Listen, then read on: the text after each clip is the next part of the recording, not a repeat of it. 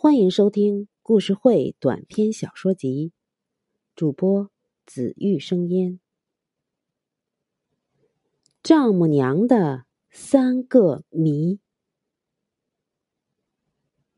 才几年光景，上刘屯的乡亲们就富了，盖楼买车，出门旅游，日子就像年三十的火炉，越烧越旺。大伙心里有谱，这都是托大志的福。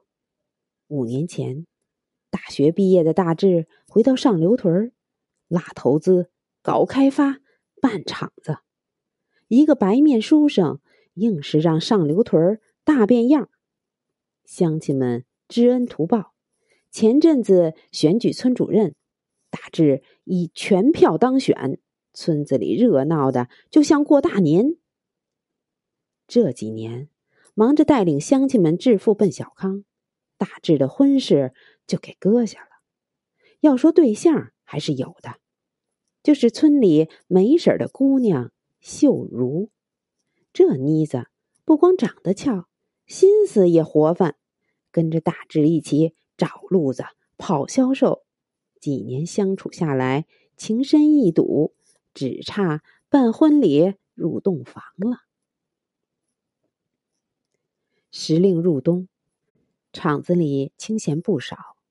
大志找到秀如，一起商量向秀如妈提亲的事。大志自感胜券在握的说：“秀如，咱们明天进城买些礼物，我这准女婿也得去拜拜丈母娘了。”秀如打趣儿说：“别臭美了，说不定你去了。”连杯水都讨不来喝。说归说，笑归笑，大志可一点不担心。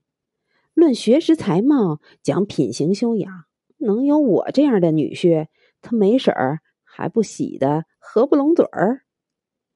第二天晌午，两人从城里拎着大包小包回来，直奔秀如家。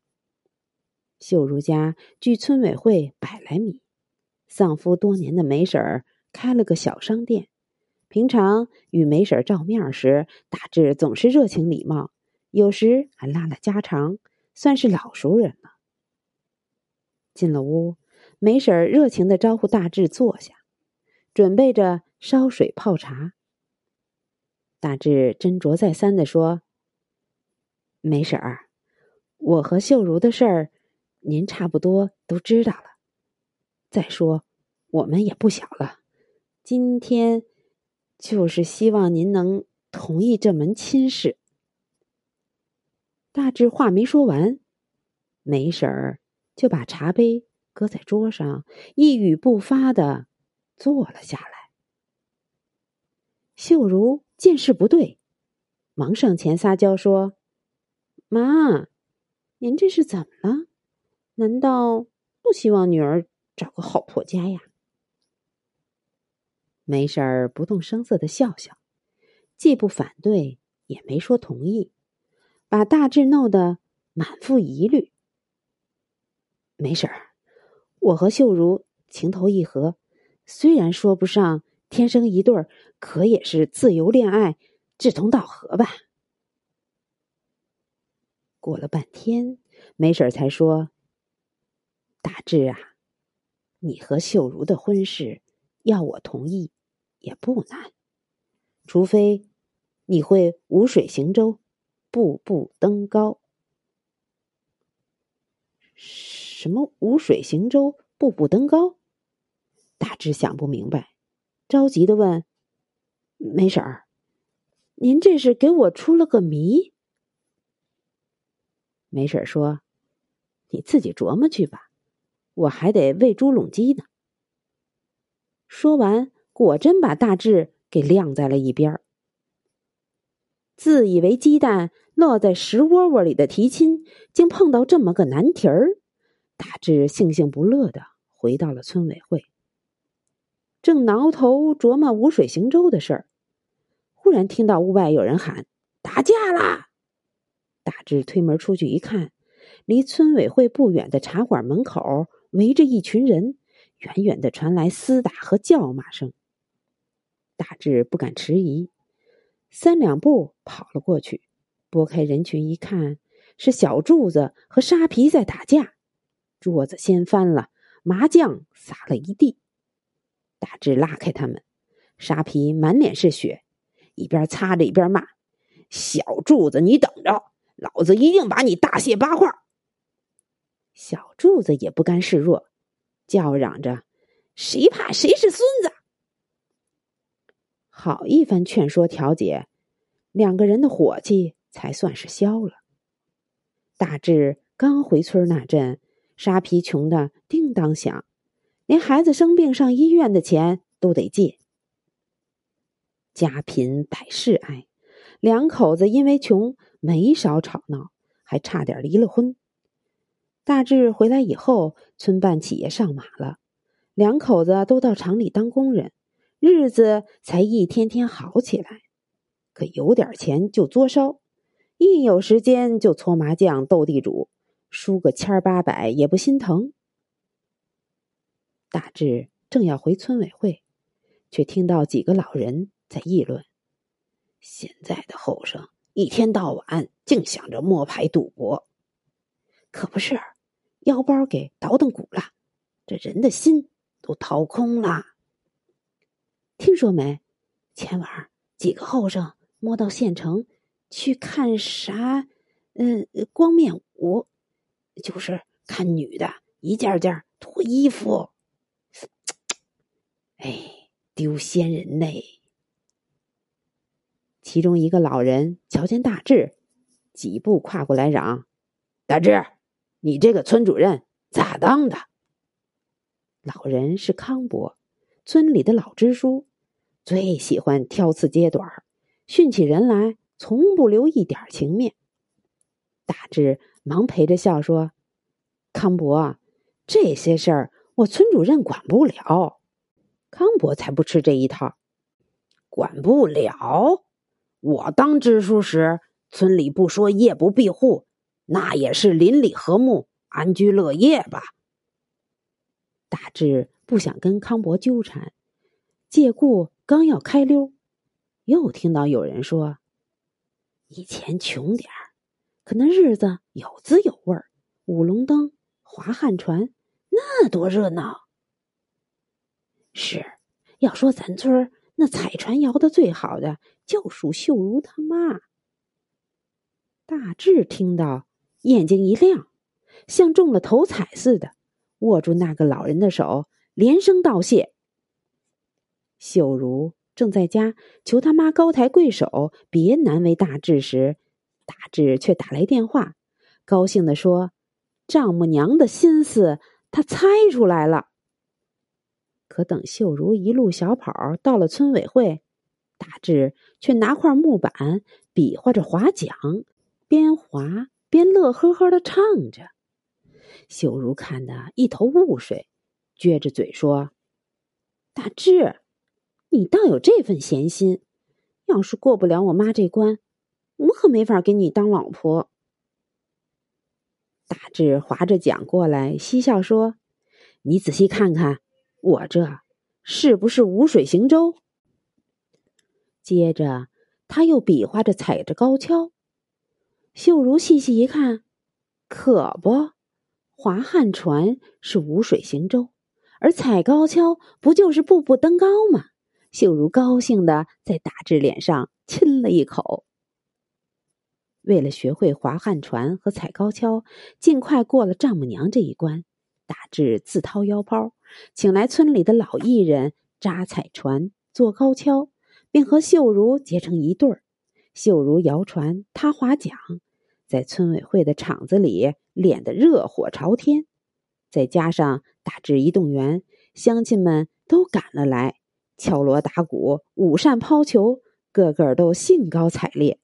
年轻人没见过这种场面，也纷纷来凑热闹，看得有滋有味的。几天后，上流屯的旱船队和高跷队在大志的带领下来到了梅婶门前。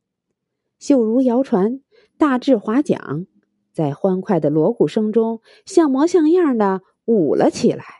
乡亲们。差不多都来了，看大志化着丑角妆，戴顶破礼帽，尾随汉船，做着夸张而滑稽的动作，不禁笑得前俯后仰。就这样走了几圈后，大志划着桨，喝着鼓点，唱道：“今早划船来看丈母娘哦，站在门前朝里看，高高的门楼，红红的瓦。”丈母娘抬脚迎出门，看到我这划船的女婿，笑盈盈哦。在众人的嬉笑声中，梅婶儿高兴的端来糖果点心，撒给看热闹的乡亲们。看着眉开眼笑的梅婶儿，大致知道丈母娘这关算是过了。傍晚，大致哼着歌到了秀如家，颇有几分得意的说。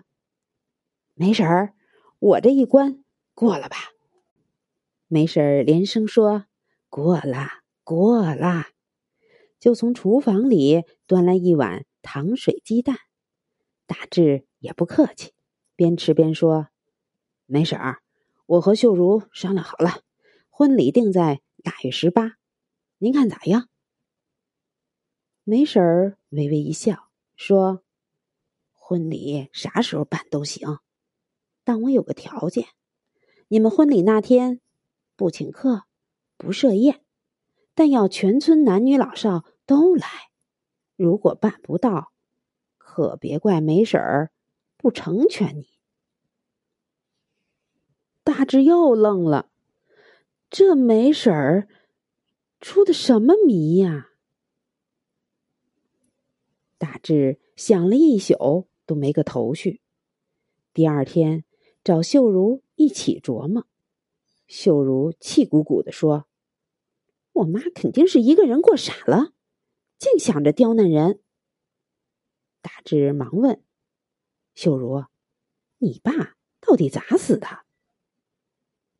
听我妈以前说过，我七岁那年，家里开了个磨坊，每年还能挣些钱，可有了钱，我爸就好上了赌。一次在外面赌的时候，让人拿刀给捅了。你问这干啥？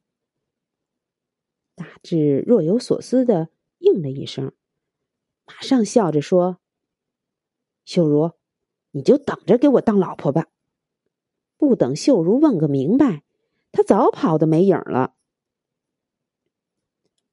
眼看腊月十八就要到了，在这短短几天里。大志能不能按照妈说的办？秀如心里没底儿，就到村委会去找大志。推门一看，大志正与几个村干部在商量事儿。一见秀如进来，大志忙说：“秀如，你来的正好，我们正筹备上刘屯首届文化年会嘞，而且日子就定在腊月十八。”腊月十八举办婚礼，你却要开文化年会。秀如转念一想，这不正是妈说的条件吗？婚礼那天不摆宴，不请客，可全村男女老少都得来。秀如笑着点点大志的脑门儿：“你呀，还真能猜透我妈的心思。”在紧张有序的筹备中，腊月十八那天，上刘屯文化年会拉开了序幕。春节快到了，外出打工和上学的都回来了。听说村里要开文化年会，举办各种有趣的文化活动，大家都觉着新鲜，纷纷报名参加。村委会前的空场分成了五六个活动场地。有夫妻一起参加的猪八戒背媳妇，有你比划我来猜的心有灵犀，还有拔河、赛歌等等传统节目。主席台上，大志手握话筒，高兴地说：“乡亲们，我们上刘屯首届文化年会今天开幕了，大伙儿能来，说明喜欢这样的活动，而这。”都要感谢梅婶儿。一听大志说到梅婶儿，有人喊了一嗓子：“大志，没婶儿不是你丈母娘吗？”惹得台下一片哄笑。等大家笑够了，大志又说：“为了和秀如成亲，我一连猜出了梅婶两个谜，但我认为还有第三个谜，那就是梅婶为什么要出这两个谜。”台下一片安静，都想知道第三个谜的谜底。大志稍顿片刻，感慨的说。自打乡亲们的日子好过了，这做茶馆、打麻将的多了，夫妻因为输钱赢钱吵架的多了，揣着花花肠子到县城找开心、寻刺激的多了。是梅婶出的谜，让我这个村主任明白了：乡亲们的日子富裕了，但精神不能没落了。咱们。虽然是农民，可也得有自己的文化享受。我大志在这儿保证，只要乡亲们喜欢，村里每年都搞一次文化年会，让大伙儿比城里人更懂得享受。话音一落，乡亲们便报以热烈的掌声。活动开始后，大志对梅婶说：“梅婶儿，您的心思。”我没猜错吧？梅婶笑着说：“猜对了。”秀如挽着他妈的胳膊，瞪了一眼大志。看来你是不打算改口了。大志忙摆手：“哪能呢？妈，妈，从今往后我都叫妈。”正说着，有人喊大志和秀如。就差你们了，这猪八戒还背不背媳妇儿了？大志正纳闷自己没报名，秀如却捂着嘴乐了，让大志蹲下，自己趴到大志背上。大志心领神会，模仿着猪八戒憨傻憨傻的样子，背起秀如，像一颗幸福的水珠，融进欢乐的海洋。